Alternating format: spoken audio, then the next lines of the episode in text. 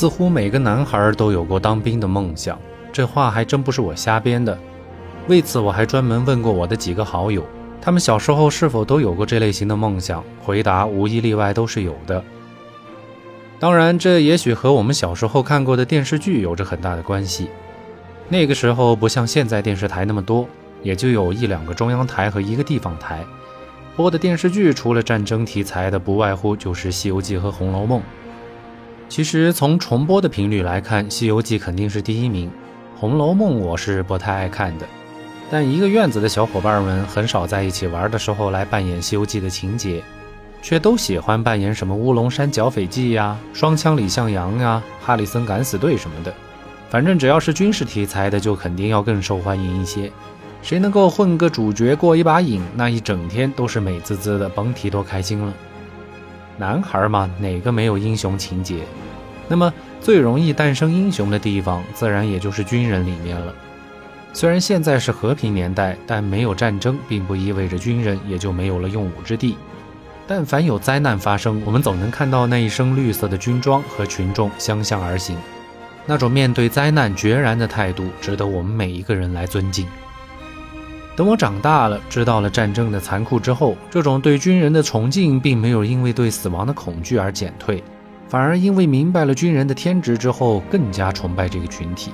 经常在看到一些最美逆行的视频之后，模糊了双眼，因为从事这个崇高的职业，从来都是把人民的安危放在第一位的，自己的生命却只是其次的。而且在军旅之中，那种比兄弟还亲的战友情。也是热血男儿们朝思暮想的。关于这一点，在观看了 HBO 的大制作《兄弟连》之后，会更加发自内心的认可。很多熟悉 HBO 这个公司的朋友应该都知道，但凡他们出品的片子，基本上就是质量的代言词。他们特别喜欢以一种叫做迷你剧的方式来拍片，这种片子通常结合了电影的制作水平和电视剧的分级理念于一身。单集的时长大约在一个小时左右，整体篇幅大约十集。这样的好处就是能把一部电影讲不完的故事用分集的方式来完成，但同时又比电视剧要精简很多，丢弃了电视剧之中为了保证时长大量注水的情节。而且 HBO 通常秉持着精益求精的方式来制作这些迷你剧。他们无论在投资还是演员、导演的设定上，基本上都是按照大制作的电影规格来准备的。于是，我们就看到了《权力的游戏》《侦探》《火线》等优秀佳作，以及我们今天要讲的《兄弟连》。《兄弟连》一共有十集，故事是连贯的，讲述了大名鼎鼎的美国幺零幺空降师五零六团一连在欧洲战场可歌可泣的兄弟情谊。剧情为真人真事改编，在每一集的开头和结尾部分，还有这些一连老兵们的亲身讲述。二零零一年开播之后，立马就成为了划时代的经典巨制。片子完美的还原了一九四四年六月直至德国退败投降期间一连所经历的一切。连中的兄弟从稚嫩的新兵到饱经沧桑的老兵，眼神的变化无疑是全剧最大的亮点。这也是欧美战争片除了特效之外最真实的地方。他们的眼神之中，你绝对看不到那种炯炯有神的对战斗的渴望，看到的反而是对战争发自内心的厌恶。这种厌恶并不是说这些军人对国家不忠诚，相反，只要战斗一旦打响，他们的勇猛和无畏是能够让所有敌人闻风丧胆的。他们只是厌恶了对同类的厮杀，他们更厌恶看着亲如手足的兄弟们一个一个离他们而去。这才是最真实的战争之中对人性最残酷的摧毁。战争有时候消灭的并不只是生命，而是一个群体的意志。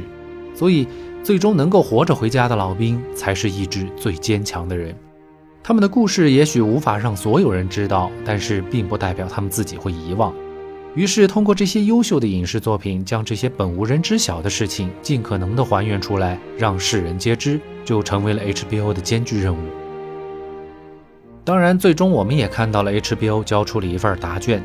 这份答卷不单单只是优秀，更是成为了划时代的经典。我可以毫不客气地说，《兄弟连》的诞生前无古人，至今也后无来者。这其中，制片人兼导演的汤姆·汉克斯就是其中最重要的贡献者。汤姆·汉克斯不必多介绍，只要喜欢看电影的朋友一定都认识。我在前几期之中讲过的《阿甘正传》也是他的成名作品。汤姆汉克斯对军旅题材一直都情有独钟，在《兄弟连》播出之前，就和斯皮尔伯格合拍过一部《拯救大兵瑞恩》，收获了极佳的口碑。等2001年《兄弟连》问世，更加奠定了汤姆汉克斯和斯皮尔伯格在军旅题材上的地位。不过，马总是有失蹄的时候，两部大作的诞生就让两人有些得意过头。九年之后，他们又花费重金打造了讲述太平洋战场的《太平洋战争》。同样也是十集，同样也是一个小时的单集时长，同样也是改编自真人真事，但这次加入了太多的温情元素。战前战后的花前月下和岁月静好刻画过多，反倒有了一种画蛇添足之感，让人颇觉遗憾。当然，这是没有对比就没有伤害的结果。单独来看，高达八点九分的评价其实也是佳作，但是和兄弟连的九点六分相比，高下立判。特别是在观众的口碑里，但凡提到军旅神作，脱口而出的必然只会是《兄弟连》，而绝对不会是《太平洋》。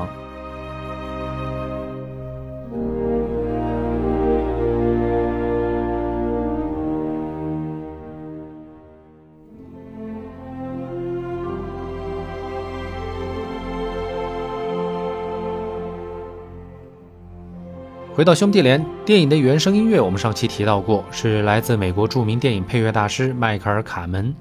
他被誉为是游走于古典和流行音乐之间的电影音乐家，所以大编制的交响音乐题材，卡门是如鱼得水的。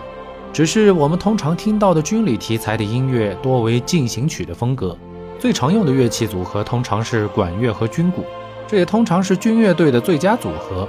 但卡门写下的主题曲却把我们上述讲到的那种对战争的厌恶，在音乐下表现得淋漓尽致。此刻大家听到的就是卡门写的《兄弟连》主题曲，编曲上就是常规管弦乐的编制，军鼓完全没有用到。旋律上也极尽悲伤之能事，每一个音符都似乎是英雄滴下的泪水，连接成了一首可歌可泣的壮美悲歌。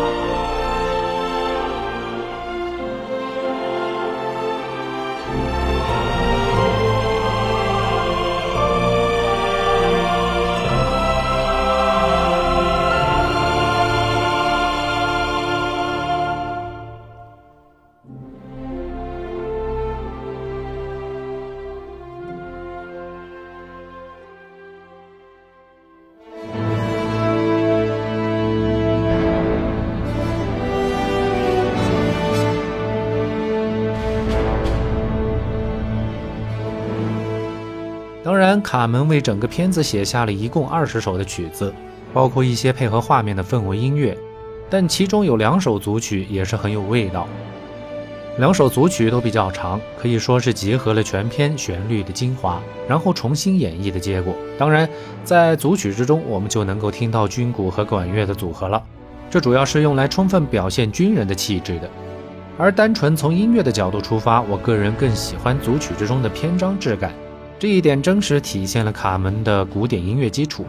组曲之中有缓有急，有温柔也有激昂，就让我们似乎能够看到岁月静好之下家乡美丽的景色，也能够看到和爱人之间的温婉倾诉，更能够看到军人们的训练有素和严明的军纪，最后还能看到在战场上浴血厮杀的勃发英姿。但最重要的是看到了对残酷战争的由衷厌恶。和平在人类的历史上从来都是一个最宝贵的东西。回望有史可查的人类整个文明进程，似乎战争才是一个永恒的话题，而和平所带来的盛世却仅仅只犹如昙花一现般珍贵。仔细想想，整个人类的文明进程，很多战争都是为了一些莫名其妙的原因就开打了，无论其真实目的是什么，却都喜欢将自己包装成正义之士。成王败寇，无数帝王将相或为了扩张，或为了防御，经历战争就似乎成为了历史的必然。但最终饱受战争之苦的，却永远都是打仗的军人和老百姓。所以，活在当下这个和平年代的我们，就更加应该珍惜这弥足珍贵的时日。岁月静好之下，还有什么可抱怨的呢？